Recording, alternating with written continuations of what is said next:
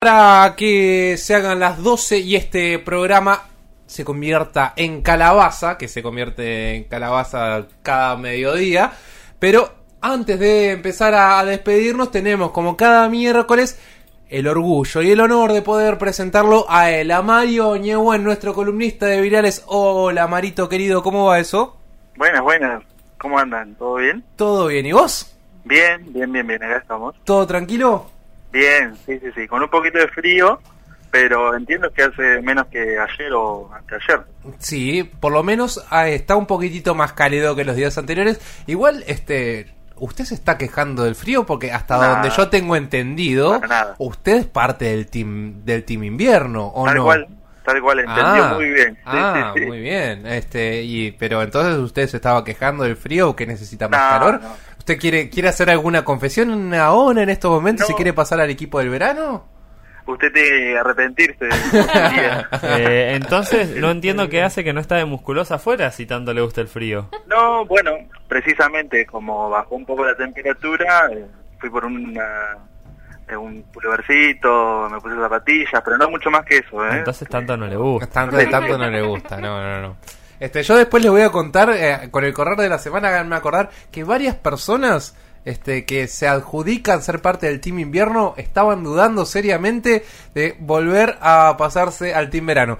So- solo eso quiero dejar asentado aquí en estos momentos con Yo el me señor- encargaré de, de buscar al team verano que se arrepiente también en días así de, del Bueno, verano. los obviamente. 45 grados, jamás, jamás. dale. No, yo no creo que los vayas a encontrar, pero bueno, este, porque el Team Verano somos así, este, una vez que entras al Team Verano no querés salir nunca más. Che, bueno, Marito, este, ahora sí, este, no nos vamos más por la tangente y te invitamos a que nos cuentes, este, de qué vamos a estar hablando hoy en tu columna de virales. Dale, dale, Diego.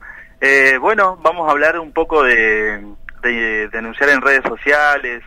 A raíz de, de lo que sufrió Samir el último lunes, lunes creo que fue. Eh, nada, bueno, pongo en contexto un poco para, para que se entienda la columna.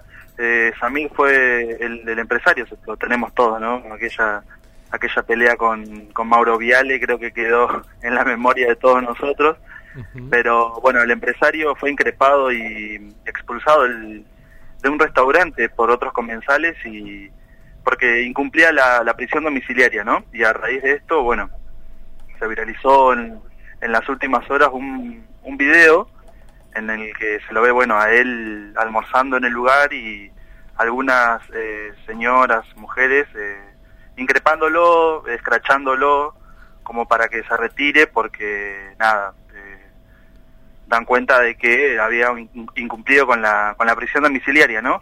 Y bueno, a raíz de eso, eh, bueno, él se justificó y dijo que estaba trabajando, algo que después, obviamente, el restaurante se encargó de, de desmentir, sacó un comunicado y dijo que nada tenía que ver con, con Alberto Samir. Eh, y bueno, a raíz de esto, lo que me surgió fue la, la idea o el, tema de cómo funcionan las denuncias en, redes sociales, ¿no? Cómo el scratch eh, o cómo se increpa en, en redes sociales. Y en este caso quiero aclarar, obviamente, que no estoy del lado de Samir, ni mucho menos, ¿no? Todos conocemos su, nada, su pasado polémico, su presente también mucho más polémico, con tweets por ahí eh, antisemitas, eh, siempre en el ojo de la tormenta. Cada vez que se nombra a Samir creo que es por alguna polémica. Así que, nada, encarar la, la columna eh, haciendo esa salvedad y tomando en cuenta el tema de las denuncias y, cómo se increpa en redes sociales. No sé si alguna vez eh, ustedes tuvieron en presencia algún scratch, se acuerdan de algún scratch que se haya eh, viralizado. Eh, me acuerdo de la faraona, eh, Claro. Mario, que, le- Sí, sí. que tuvo que ver el DIPI ahí en un entredicho que tuvieron entre ellos y, co- y que salió a, a la luz como un pasado oscuro de la faraona, donde se cual. mencionó que había pedofilia y otros eh, delitos y que eso finalmente terminó en la justicia para que, que efectivamente sea investigado, ¿te acordás? Claro, sí, sí, sí, sí. Bueno, a eso mismo quería apuntar, ¿no? Cómo las redes sociales por ahí eh, fueron como ganando mucho terreno en este tema de, eh, una denuncia, porque es como que las personas, bueno, prefieren grabar un video, a viralizar un contenido y luego quizás accionar eh, judicialmente. Pasó en este tema, pasó en el que vos comentás, Dani, claro, sí, sí me acuerdo. Eh, y leyendo, buscando un poco de bibli- bibliografía al respecto y, y algunas entrevistas de especialistas, eh, hablaban de esta cuestión de que, bueno, es como en redes sociales efectivo el hecho de sacarse la bronca, ¿no? De conseguir algún tipo de solución inmediata, por eso se recurre quizás Eh, primeramente a las redes sociales antes que a un juzgado. ponele. Sí.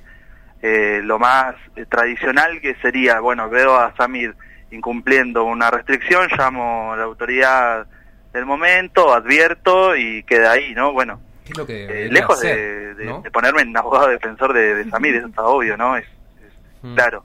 Eh, nada, y bueno, y ahí algunos eh, especialistas decían que por ahí el tema de redes sociales es como nuevas plazas públicas o tribunales populares donde se dirimen todo tipo de cuestiones, ¿no? Va más allá de lo que se viraliza, de no, lo que no se viraliza, por ahí eh, lo que se acude y lo que se quiere con las redes sociales al masificar o viralizar un contenido, es como, bueno, tener una solución rápida, ¿no? Actúa como un... eh, Sí, sí, Eh, y en esta creo. me parece que, permiso, Marito, pero sí, este, sí. creo que hay hay que analizarlo como de distintos desde distintos lugares.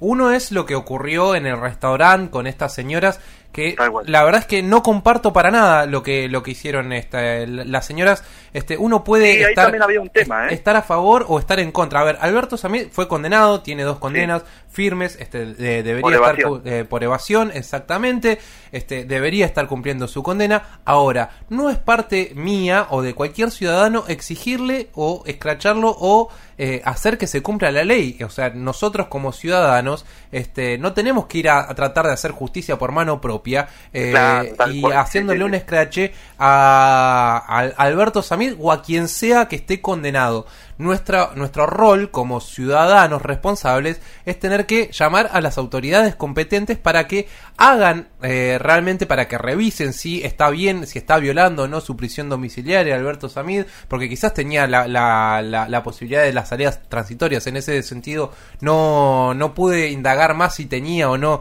el permiso habi- hab- habilitante. Él lo que dice es que estaba trabajando. Obviamente después el restaurante se encarga de desmentirlo y, y todo da que estaba él estaba mintiendo, él estaba Claro. almorzando ahí con amigos y bueno, fue la excusa que encontró, ¿no?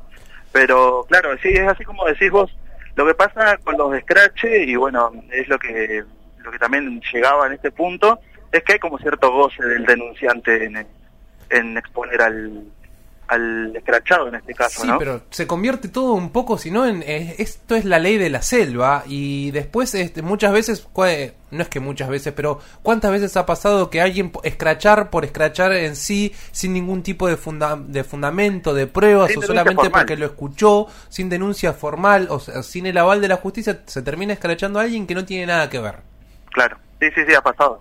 Eh, traigo un poco a colación el origen del Scratch, en realidad, que se ha desvirtuado efectivamente con el tema de las redes sociales y un montón de cosas que, que han pasado en la historia, ¿no? Pero el, el Scratch original es el de hijos que le hacía a genocidas y represores, apropiadores de bebés durante la Cierto. época de la dictadura, que no tenían justicia, que no eran investigados, que, que gozaban de sus plenas libertades en ese contexto era eh, una herramienta súper útil para marcar, de hecho se marcaban las viviendas de los represores, de los apropiadores, pero es cierto que hay como una tendencia que todo se tergiverse, sobre todo pensando en redes sociales, ¿no? Todo es un scratch y todo también está atravesado por esta cultura de la cancelación que eh, justamente promueve eso, ¿no? Te cancelo, te saco del espacio de mi vista porque no me gusta lo No que servís decís, lo que no pensás. Por algo que dijiste ya, nada nada del resto que lo que hagas vale,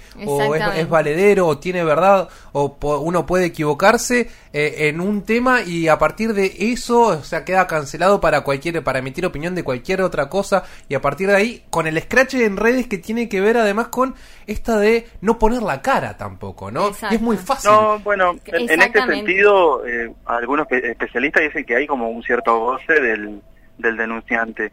y en este caso, bueno, la, una de las señoras que, que se encarga de increpar a, a Samir eh, dio un par de entrevistas televisivas, radiales, como que se regodeaba con eso, o sea, en ese sentido es como, bueno, las redes sociales te dan un anonimato para escrachar, pero en este sentido también te dan cierto goce del que la señora seguramente disfrutó.